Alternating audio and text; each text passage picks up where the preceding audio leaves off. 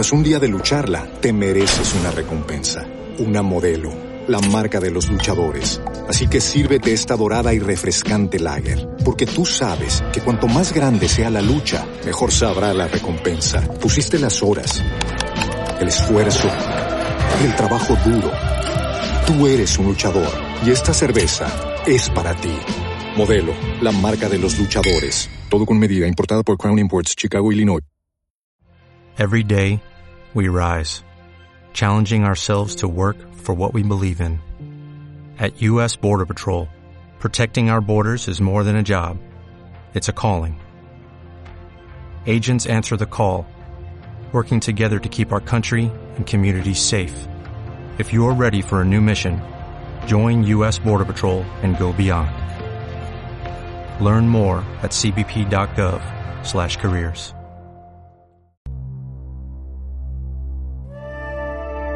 Equilibrio entre alma, mente y cuerpo. Bienvenidos a Sanamente, la cita con el bienestar. Dirige Santiago Rojas.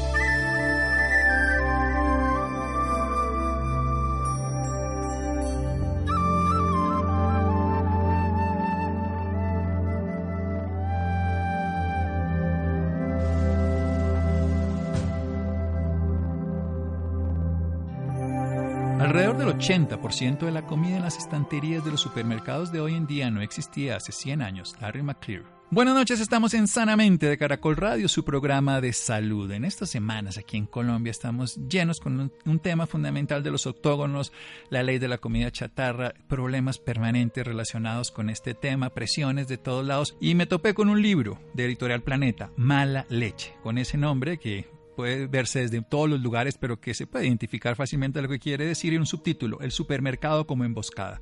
¿Por qué la comida ultraprocesada nos enferma desde chicos? Escrito por una periodista, una periodista, escritora, que trabaja en temas vinculados con la alimentación a la industria alimentaria en programas de radio y televisión.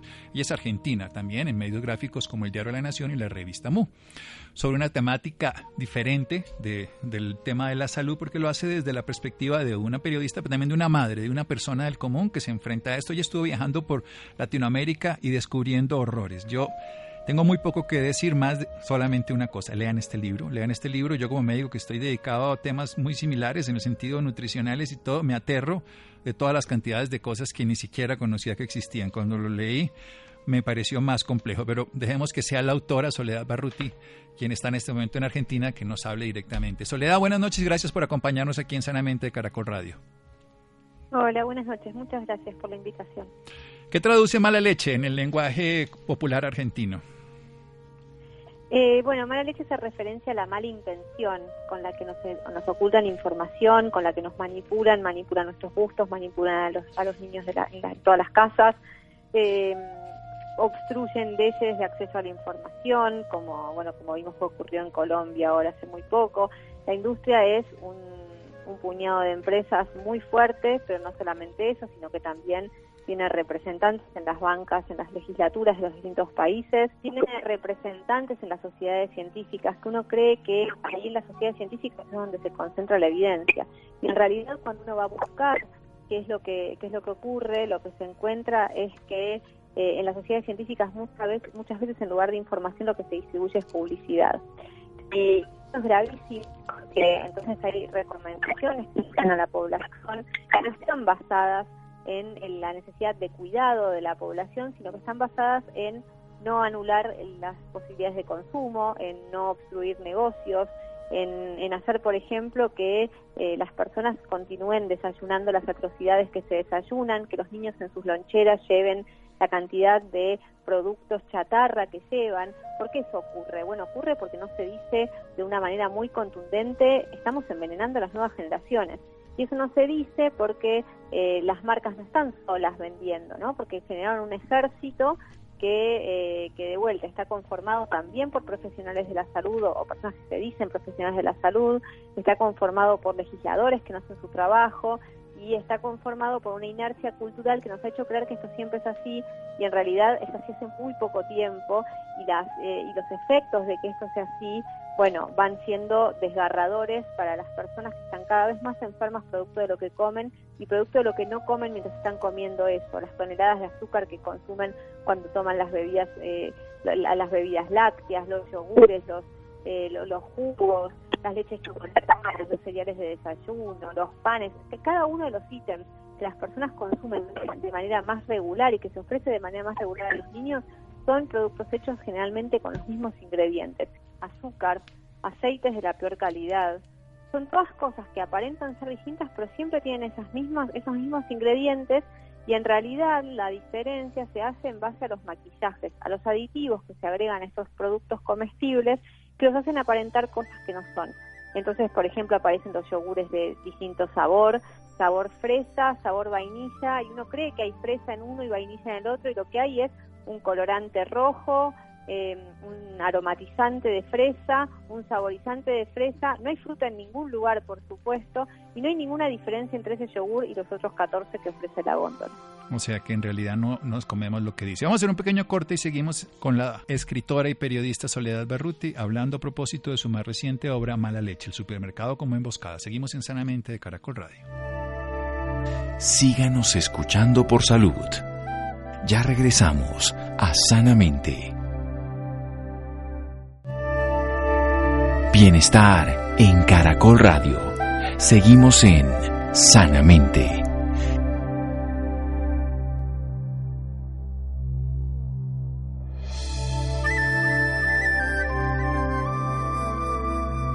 Seguimos en Sanamente de Caracol Radio, Mala Leche, el título de la más reciente obra de Soledad Barruti, editorial Planeta, el supermercado como emboscada, porque la comida ultraprocesada nos enferma desde chicos. Nos está hablando que las sociedades científicas que deberían estar diseñadas simplemente para proteger a las personas, a la comunidad, en este caso en la alimentación, favorecen aspectos desde la publicidad, que además en lugar de anularnos el consumo a través de directrices específicas, no obstruyen estos negocios que están favoreciendo la comida chatarra, que están además promoviendo cosas que no tienen sentido como una gran cantidad de comida que no tiene las características nutricionales, sino que está cargada de azúcar, de aceite, de harina refinada y que están maquilladas para que no sepan delicioso, teniendo sustancias que no son lo que dicen y que por supuesto no son saludables. En Padua, en la ciudad italiana, vive ahora Jimena Ricati. En el libro Mala Leche nos lo explica muy bien de cómo ella ha hecho toda una investigación sobre diferentes características de los alimentos. Una frase que dice es, educaron el paladar y los sentidos de los chicos en gustos que solo ellos pueden satisfacer. ¿Es eso cierto? ¿Qué dice su amiga Ricati? Soledad. Claro, sí, ella es médica, neurocientífica y trabaja justamente en algo que nosotros no tenemos en cuenta como consumidores cuando vamos a comer,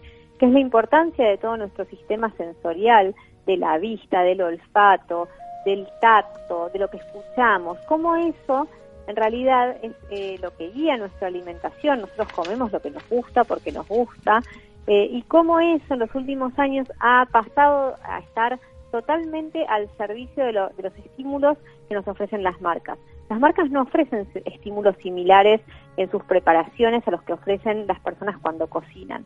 Sus colores son artificiales, sus aromas son artificiales, son mucho más rudimentarios, pero son mucho más fuertes tienen un mayor impacto en, nuestros, en nuestro cerebro.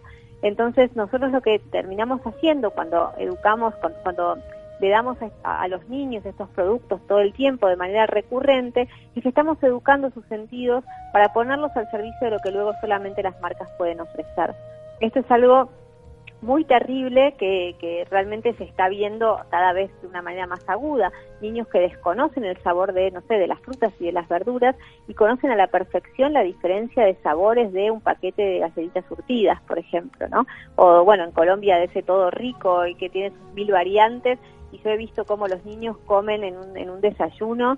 Eh, justo me, tocó ir en la feria del libro y entonces fui el día que ah, estaban las escuelas a la mañana, a las 8 de la mañana, estaban todos los niños comiendo esos paquetes de snacks que están eh, diseñados para realmente derribar cualquier forma de voluntad, para crear niños eh, que, después solamente puedan sentir deseo por ese tipo de productos, porque no hay forma de que uno con una receta casera compita a esos estímulos. Aquí hay otra parte de, la misma autora, en este caso de Ricati, que nos habla de que grasa, piel, pelos, vísceras, cartílagos mezclados con nitratos, con saborizantes y todo como la quintesencia del procesamiento, que es vender caro ingredientes baratos y hacerles además manipulación sensorial. O sea que lo que uno se come como hamburguesas, como todos estos productos que están procesados de las carnes y embutidos en realidad no son lo que dicen, son otros, son sobras. Claro, en realidad eh, lo, hay una de las cosas más interesantes que es ver a los aditivos y ver todas estas preparaciones. Cuando uno las, las traduce ingredientes, muchas veces uno no se comería los ingredientes que componen esos alimentos. En el caso de los nuggets, de las salchichas, de las hamburguesas, eso es muy claro. Son descartes de la industria cárnica y son partes que nadie comería, vísceras, piel, eh, pedazos de en, las, en las, sobre las salchichas se han hecho autopsias y se encontraron pedazos de pulmones, pedazos de partes que nunca fueron comestibles. Que la, que la industria, por supuesto, hoy en día utiliza porque cualquier cosa que se descarta es algo que eh, es, una, eh, es, un, es un resto en su ganancia. Cuanto más puedan utilizar sus mismos, mismos pocos ingredientes, mejor es, por eso el ultraprocesamiento, ¿no? Se usan siempre los mismos ingredientes básicos, en este caso las, las carnes, los remanentes de las carnes, hasta su más mínima expresión, porque de ese modo logran obviamente estirar un negocio hecho en base a estos mismos pocos ingredientes y además utilizan como mayores ingredientes algo que es muy barato. Los aditivos son muy baratos para la industria. Torsatrina, amarillo, caso, amarillo, todos los que usted nombra. Azul brillante, rojo, es muy barato. Sí. Exacto, y, logra un efecto magnético, porque uno le pone algún colorante y un saborizante, y uno realmente cree que ahí hay una materia generándose, ¿no? Le pone el, olor de un limón, por ejemplo, el sabor de un limón, el color, y parece que hay un limón ahí, y uno se lo compra creyéndolo, y además, obviamente, todo eso termina con que el empaque tiene una figurita de un limón. Bueno, pasemos a la dulce condena, como usted habla directamente en toda una parte de su obra sobre la amarga verdad del azúcar. ¿Dónde está metido el azúcar en todos esos productos comerciales? O más bien, ¿dónde no está? ¿Dónde no está? Sería la pregunta. La verdad es que el azúcar está en todo, porque el azúcar es sumamente eficaz para derribar nuestra voluntad, para hacer que las cosas sean más ricas de lo que son. Entonces, la industria ha ido agregando toneladas de azúcar hasta los productos salados. Hoy en día uno compra un aderezo y tiene azúcar, compra una hamburguesa y tiene azúcar. ¿Por qué? Bueno, porque realmente funciona, porque genera mayor palatabilidad, así se llama como ese ese gusto, ese ese sabor en boca que hace que eh, la cosa que, que, la, comida resulte tan gustosa. Eh, bueno, el azúcar hoy está tan, tan utilizado que un niño a los 8 años ya consumía la misma cantidad que su abuelo a los 80 y se está enfermando de las mismas cosas que su abuelo a los 80 con 8 años. Por eso se ven niños que tienen hipertensión, que tienen problemas eh, de, hígado graso, eh, que tienen esta eh, diabetes tipo 2, que antes era considerada la diabetes del adulto y ahora la tienen realmente niños muy pequeños.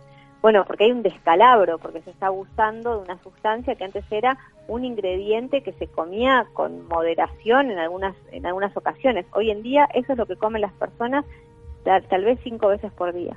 Bueno, pasemos al tema de la mala leche, pero desde la otra perspectiva, la leche, la turbia verdad. Y yo quiero que me cuente una historia que usted pone de Josefina Lixitra sobre una vaquita, Rosita, bueno, una ternera en realidad. Ay, sí, es muy, es muy terrible, pero en la leche, la, leche se ha posicionado en algún momento de, toda esta idea de, de ciencia en realidad es más publicidad que ciencia, como un alimento sin el cual no podemos vivir, ¿no? La leche de vaca estoy hablando. Sí, la materna, eh, por en lugar de poner, claro, en lugar de ponerle, no, porque la, sociedad realmente se hubiera puesto el foco en la única leche que necesitamos, que la leche humana, seríamos otra humanidad.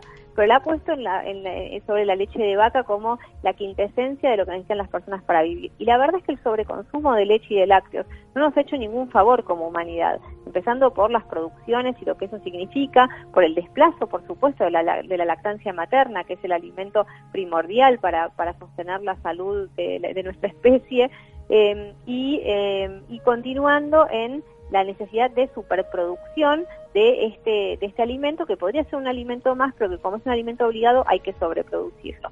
La sobreproducción de, de, leche y el sobreconsumo de leche generó, por supuesto, nuevos mecanismos y nuevas, nuevas formas productivas que si uno las mira de cerca, la verdad es que no querría eh, participar en muchos casos de ese, de ese resultado porque estamos hablando de granjas industriales muy tremendas, estamos hablando de, eh, de, animales sobre los que se generan los mecanismos más cruentos de producción y por supuesto un alimento que sufre las, eh, las modificaciones de los, de los sistemas productivos distintos. Hoy en día entonces el, el consumo de lácteos está relacionado con un montón de problemas. Uno de ellos es la alergia a la proteína de leche de vaca, que es la alergia más alimentaria más extendida en este momento en los países desarrollados. Eh, bueno, como si en lugar de decir a esas personas, bueno, tal vez no consuman lácteos, la industria necesita que sigan consumiendo, se desarrollan distintas alternativas. Una de las alternativas es esta vaca eh, que desarrollamos en Argentina, que se llamó Rosita, que es una vaca transgénica que está transgenizada para generar leche humana, así que no tenga estas proteínas que son tan difíciles de digerir para cada vez más personas. Entonces sería una vaca que produce leche más similar a la leche de las personas y que no vendría con estos problemas eh, para, para el consumo de la humanidad. Pero no sabemos cuáles traería.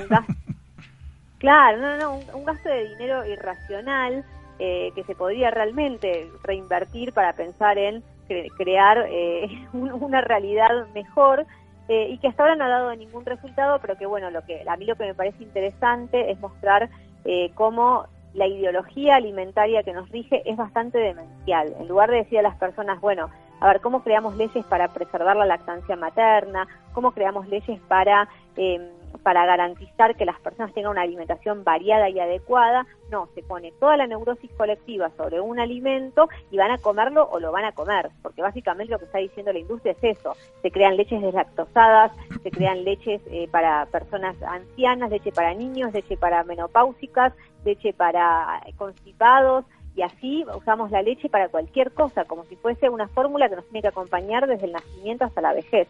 Sí, nacimos para consumir leche, somos mamíferos, pero eso tiene un tiempo que puede llegar a ser seis meses a dos años, pero tenemos nuestra proveedora que es una humana, no otro animal. Seguimos en Sanamente de Caracol Radio. Síganos escuchando por salud. Ya regresamos a Sanamente. Bienestar en Caracol Radio. Seguimos en Sanamente.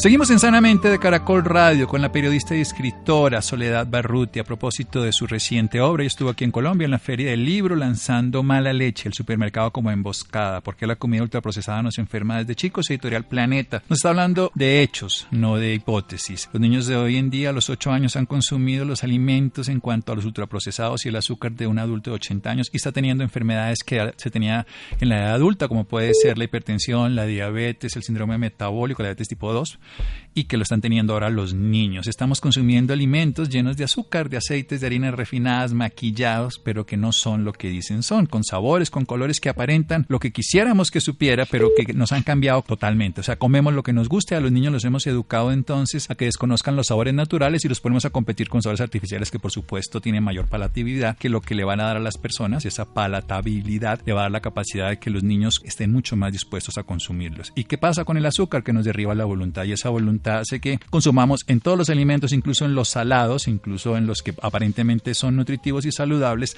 un azúcar camuflado. Aquí hace una frase que, bueno, no es una frase, es un resumen de frases. Comemos lo que somos, destellos de plástico, colores de petróleo, sabores de artificio, mentiras efectivas, empresas acechantes, paisajes soporíferos, plantas aisladas, toneladas de veneno, suelos despellejados, animales hacinados, vacas transgénicas, bueno, y en fin, son dolores y dolores y gritos de dolor, cachorros encadenados, cuerpos ignorados, intervenciones brutales pero también pone al otro lado que seremos lo que hagamos juntos, amor en tiempos de biología, que podemos hacer lo contrario, cuerpos mezclados, respiraciones sincronizadas, simbiosis perfecta, miles de sabores. ¿Cómo podemos cambiar esto, Soledad? ¿Qué es lo que es más importante? Bueno, hay que rehumanizar el sistema alimentario y hay que rehumanizar nuestra alimentación. Delegar en marcas nuestro, nuestra comida no ha sido una, una buena idea.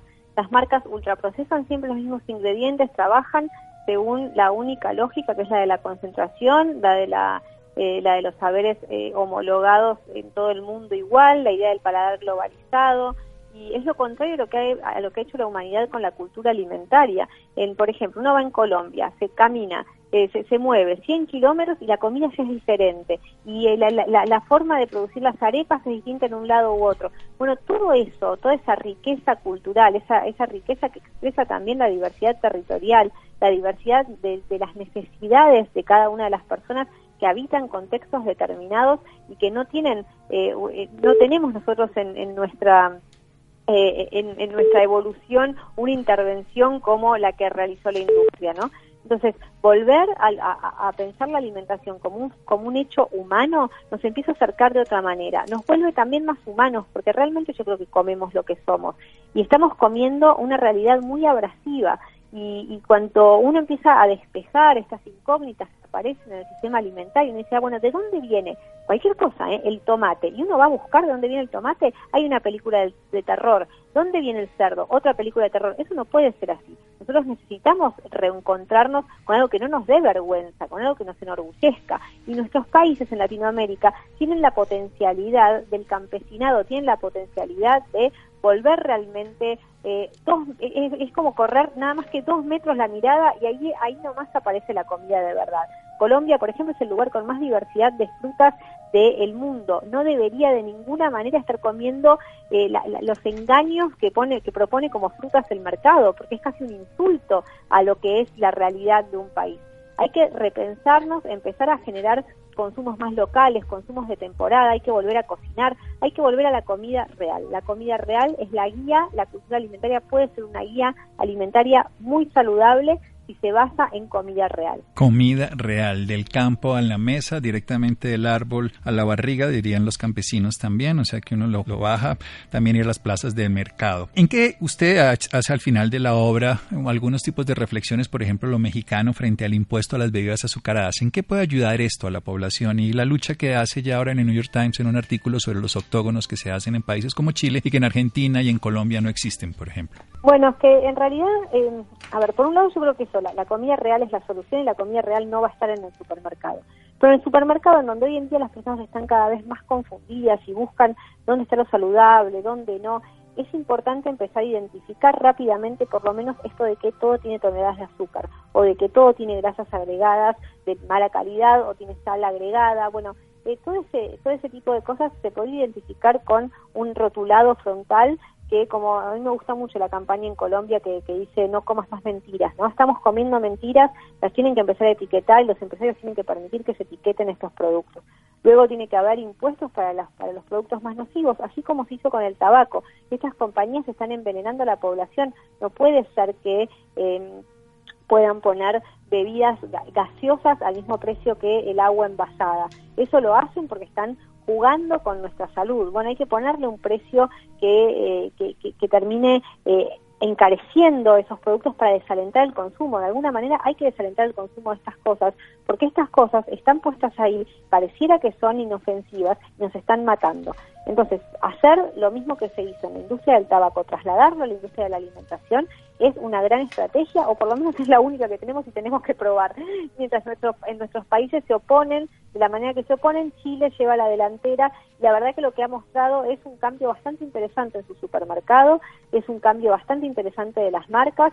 En, en, en Chile uno va y las marcas que en nuestros países venden cereales de desayuno como si fueran algo saludable, en esos países no tienen personajes, tienen sellos negros, esos productos no se pueden vender en escuelas ni en entornos escolares, es un gran primer paso. Sí, lo de la industria del tabaco es definitivo. Hoy uno ve uno que dice el tabaco mata y sin embargo de todas maneras la gente fuma, pero tiene por lo menos la capacidad de decidirlo y saber que el tabaco mata y no que muchos de los productos que está consumiendo. Sí, sí, también ha disminuido. Hay países que sí se ha disminuido, pero también se, se ha tomado conciencia y cuando la persona coge una cajetilla sabe que lo que está ahí lo puede llegar a matar con el paso del tiempo, que lo va a inflamar y que lo va a, generar todo tipo de enfermedades, 30 tipos de cáncer, en fin. Totalmente, y antes se veía como natural que un niño a los 11 años podía fumar. Mira como, bueno, está siguiendo el hábito del padre. Bueno, todo ese tipo de cosas tiene que ver con realmente haber puesto el foco en un producto que es nocivo y decir claramente, esto es nocivo. Hoy en día una madre va y le sirve una gaseosa a un niño de dos años y le parece que a la gente le parece que es normal. Eso no es normal, no está bien. Entonces hay que empezar a generar eh, una mirada negativa sobre estos productos, porque estos productos no están ahí siendo algo bueno. La sociedad todavía piensa que hay algo bueno ahí y no es nada bueno. Entonces, por eso digo el, camino del tabaco. Hay que empezar a generar eh, realmente una mirada crítica y este tipo de herramientas sirven para generar una mirada crítica sobre la industria. Bueno, ¿y qué le, da, le echamos en la mochila? Aquí decimos en la lonchera a los niños, entonces. ¿Qué le colocamos precisamente para que no tengan que estar consumiendo estos productos que están hechos para que los sigan consumiendo? Comida de verdad, de vuelta, frutas. En Colombia, por ejemplo, con la cantidad de frutas que hay, yo en esta, en esta recorrida que hice en la Feria del Libro, vi un solo niño comiendo una banana. Parecía un fenómeno, ¿no? Todos con una bolsita de snack y él era el único que tenía una banana en la mochila, en la lonchera. Realmente hay que empezar, eh, yo a mi hijo le, le, mandaba, ahora ya es, más grande, pero le mandaba eh, realmente frutas, frutas secas, eh, se le puede mandar sándwiches si son buenos hechos en el hogar, con, ¿no? con, con, con arepas, con... se le pueden mandar pochoclos, se le pueden mandar un montón de cosas que sean comida de verdad y que no estén ahí eh, obstruyendo las posibilidades de los niños al futuro. Y ni hablar de la bebida, los niños tienen que acostumbrarse a tomar agua, no acostumbrarse a tomar ninguna otra cosa. Las personas muchas veces dicen, bueno, si mi hijo no toma, no, no, quiere tomar agua, entonces yo le doy un juguito porque es la única manera, o bueno, si no, eh, ¿qué, qué le va a pasar con la nutrición? No le va a pasar nada con la nutrición, la bebida tiene que ser el agua de los niños. Hay que recordar que la leche materna es de sabor insípido y nosotros tenemos ah, la posibilidad de tomar bebidas que no tengan ningún sabor. Después de que nos dan a, probar sabores de todo tipo de sustancias con aditivos, pues no nos va a gustar tanto el agua, pero después de unas semanas de utilizarlo, los niños vuelven y lo recuperan porque es un sabor universal. Estamos preparados biológicamente para tal.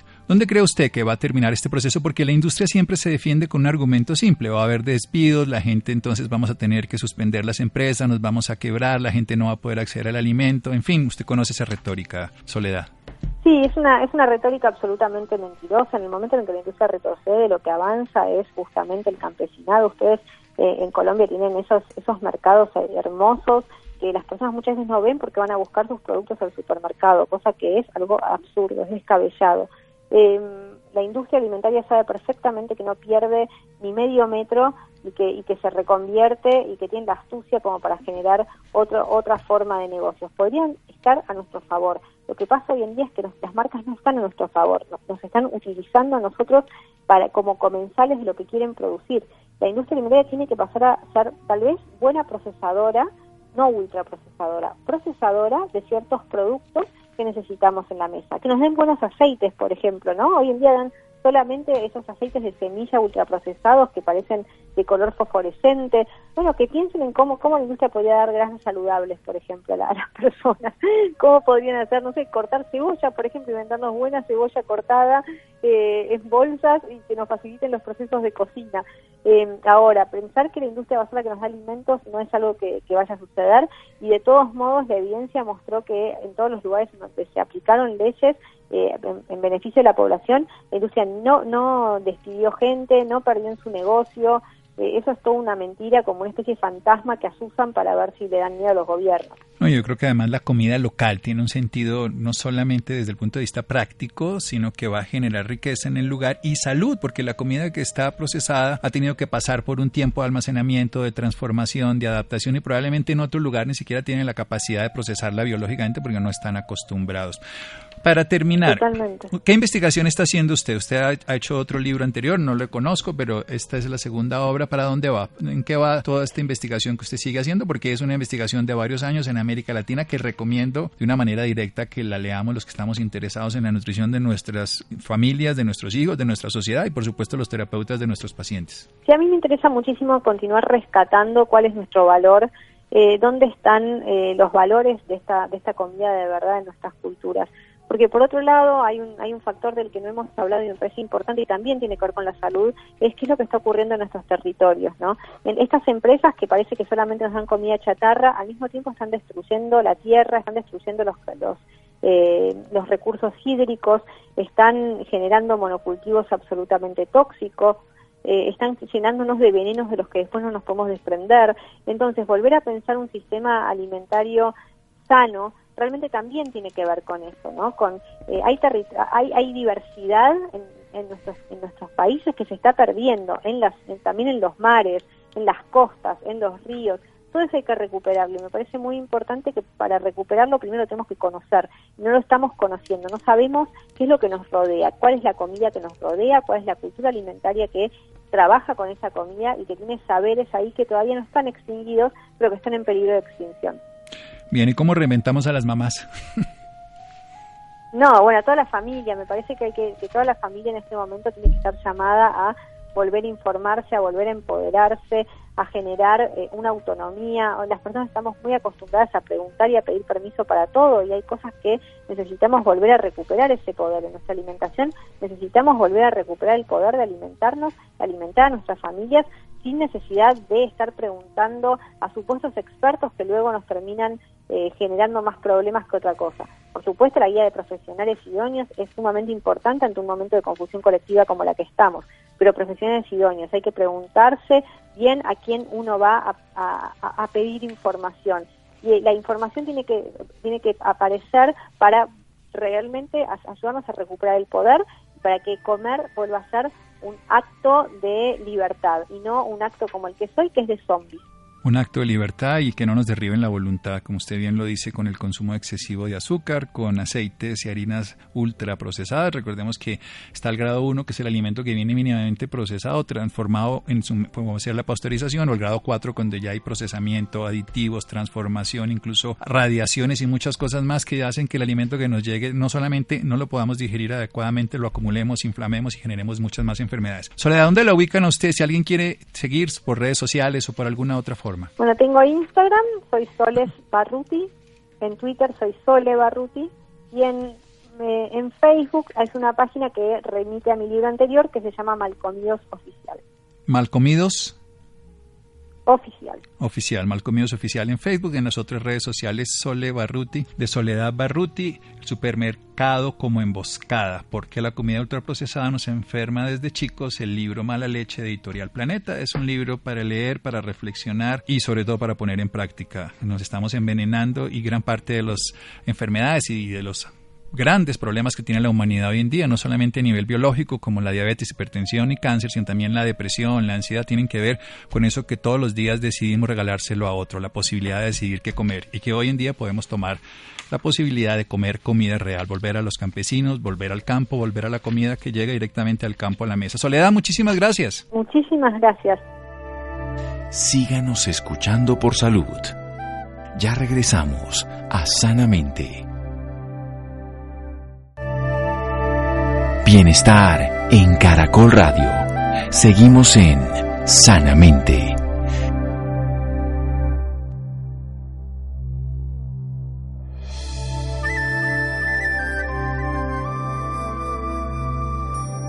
Seguimos en Sanamente de Caracol Radio. Los interesados en la autora anterior, libro Mala Leche, el supermercado como emboscada, editorial Planeta.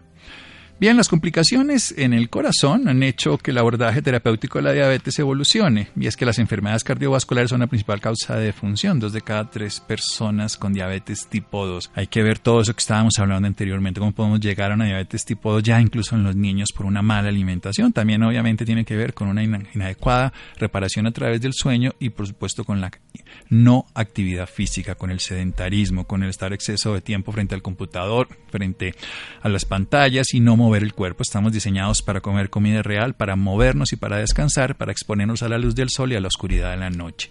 Estefanía. Muy buenas noches, Santiago, para usted y para todas las personas que nos escuchan a esta hora. Hoy las complicaciones con el corazón han hecho que el abordaje terapéutico de la diabetes evolucione. Y es que las enfermedades cardiovasculares son la principal causa de defunción en dos de cada tres pacientes con diabetes tipo 2. Según el informe del Fondo Colombiano de Enfermedades de Alto Costo de 2017, hubo una prevalencia de 2,2 casos de pacientes diabéticos por cada 100 habitantes en el año. A partir de las cifras del DANE, en 2018 la diabetes fue la séptima causa de la defunción en el país. Para hablarnos más sobre este tema, esta noche nos acompaña el doctor Miguel Omeara, médico internista endocrinólogo, miembro de la Asociación Colombiana de Endocrinología. Doctor Miguel, muy buenas noches y bienvenido a Sanamente de Caracol Radio.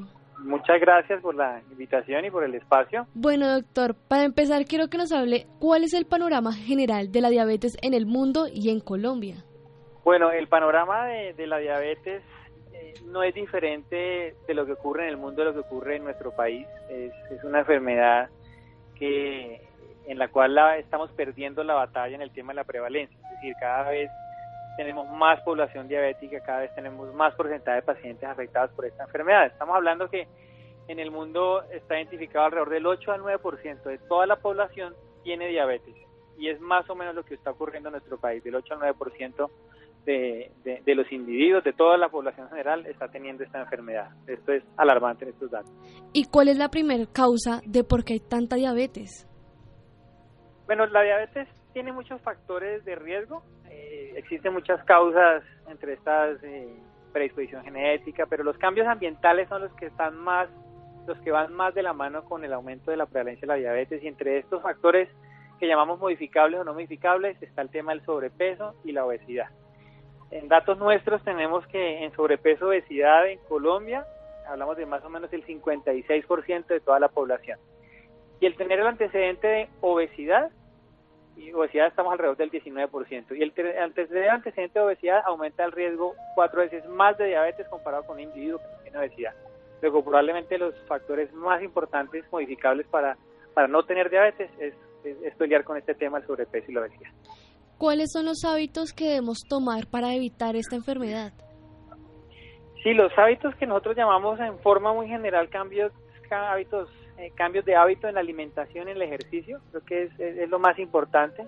Creo que nosotros eh, debemos inculcar mucho desde la infancia eh, una alimentación sana, eh, en nuestra población sí específicamente hay una ingesta muy aumentada de bebidas azucaradas y de harinas, eh, eh, no ejercicio, sedentarismo, son las cosas más relevantes corregibles para, para evitar que aumente esa enfermedad. Creo que es la forma preventiva, haciendo por lo menos 150 minutos mínimo de ejercicio aeróbico a la semana, comiendo adecuadamente y sanamente, sin exceso de carbohidratos, harinas, azúcar, eh, son probablemente unas medidas muy importantes para, para disminuir este tema de la prevalencia de ello. ¿Y cuáles son las consecuencias que le puede causar la diabetes a una persona? Sí, la diabetes es una enfermedad que nosotros decimos multisistémica, quiere decir ataca todos los órganos. Eh, el hecho solamente de ser diabético, comparado con una persona que no es diabético, tiene doble riesgo eh, de muerte, de riesgo de mortalidad comparado con un no diabético. Y te duplica el riesgo de mortalidad cardiovascular decir, de enfermedad cerebrovascular o cardiovascular, los diabéticos eh, alrededor del 60-80% tienen como causa mortalidad enfermedad cardiovascular. El paciente que no tiene diabetes, alrededor del 30%. Y de la mano van otras complicaciones eh, de pies a cabeza, desde pies, eh, amputaciones, enfermedades renales, enfermedades cardiovasculares, retinopatía, disminución de agudeza visual, enfermedades cerebrovasculares. Es una enfermedad que ataca absolutamente todos los órganos. ¿Qué consejo le puede dar a las personas que tienen diabetes? Sí, los pacientes que tienen diabetes lo primero que tienen que hacer es, es, eh, acudir a, un manejo eh, médico eh, adecuado, tener una intervención nutricional, ojalá guiados por, por nutrición, tener cambios de hábitos de alimentación y, y, en un porcentaje importante los pacientes eh, manejos farmacológicos eh, que logran el control de un paciente de forma tal que podemos minimizar estas complicaciones. Casi al valor de, un paciente bien tratado perfectamente puede tener un pronóstico de vida igual a un paciente que no tenga diabetes si está adecuadamente tratado desde todo punto de vista, cambios de hábito de alimentación, ejercicio e intervención farmacológica, las cuales hoy en día disponemos de muchas herramientas nuevas y, novedosas que, van mucho más allá del control de la glucosa. Ya que nos hablaba acerca de las enfermedades que causan la diabetes al corazón, quiero saber qué se ha hecho en estos temas de seguridad cardiovascular para los pacientes. Sí, mira, en los últimos cuatro años eh, la diabetes o el tratamiento de la diabetes ha cambiado de una forma eh, tan importante eh, que no lo hemos visto en los últimos 20 años. Desde el 2015 estamos contando con herramientas eh, medicamentosas eh, que no solamente bajan los niveles de, glucosa o de azúcar, como dicen los pacientes, sino que disminuyen por muchos mecanismos enfermedades cardiovasculares en esta población que ya tiene la enfermedad. Hay diferentes clases terapéuticas que utilizamos, uno se llama inhibidores GLP2, GLP1, que se han convertido en herramientas poderosas eh, eh, para disminuir el tema de la mortalidad cardiovascular y de complicaciones cardiovasculares renales entre muchas otras. Y ya para finalizar, quiero que le hable a los oyentes acerca del foco del Congreso Nacional de Endocrinología este año. Sí, hoy, eh, desde ayer, eh, iniciamos un, un, evento que es el, el, evento nacional de endocrinología en la ciudad de Pereira. Eh, como, como miembro de la Asociación Colombiana de Endocrinología, hacemos un evento académico de magnitud muy relevante eh, relacionados con todos los temas que abordamos los endocrinólogos. Eh, este año nos tocó en el eje cafetero, en Pereira, estamos muy contentos, estamos hablando de alrededor de 1.800 participantes eh, vinculados a profesionales de la salud. Y, bueno, tomamos desde el jueves hasta el domingo en retomar temas muy relevantes de actualización de alto nivel académico con conferencistas nacionales e internacionales en todo lo del ámbito que tiene que ver con enfermedades eh, del metabolismo y las hormonas, que es a lo que nos dedicamos nosotros, los especialistas en endocrinología. Doctor Miguel Omeara, muchísimas gracias por acompañarnos esta noche en Sanamente. Bueno, no, a ustedes muchísimas gracias por la invitación y buenas noches. Bueno, Estefanía, muchas gracias. Llegamos al final de Sanamente. Muchas gracias a Jonathan, Laura, Ricardo Bedoya, Jessy Rodríguez, quien se colamos en el camino con Ley Martin. Caracol piensa en ti. Buenas noches.